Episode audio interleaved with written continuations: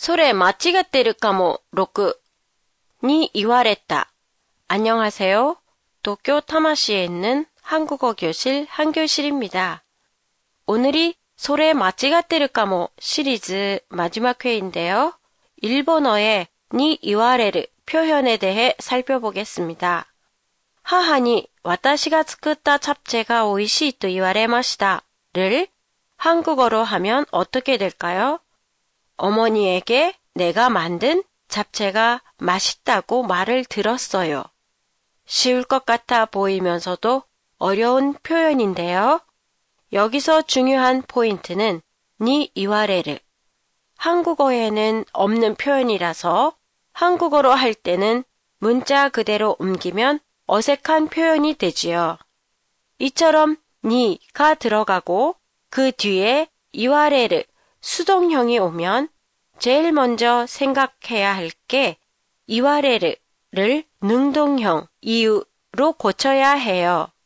그리고 나서 이유는 누가 하는지, 즉 이유의 주어를 찾아내야 해요.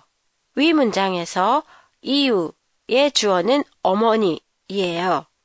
그 다음에 해야 할 것은 어머니를 주어로 해서 의미에 맞게 문장을 다시 만드는 것이에요.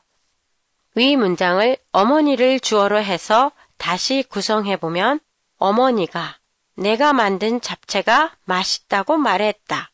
가 돼서 자연스러운 표현이 되지요. 이와 비슷한 표현에 니 시테모라우가 있어요. 니 시테모라우도 한국어에는 없는 표현이에요.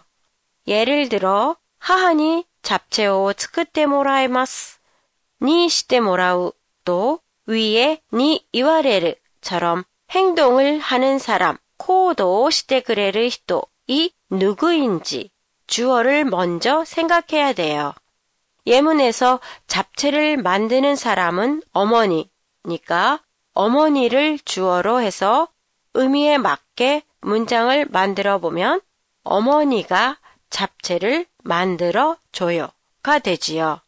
일본어 니 시테 모라우는 아어주다가 되는 것도 같이 기억해 두세요. 페이스북 페이지에서 오늘의 팟캐스트 내용을 일본어로 보실 수 있습니다.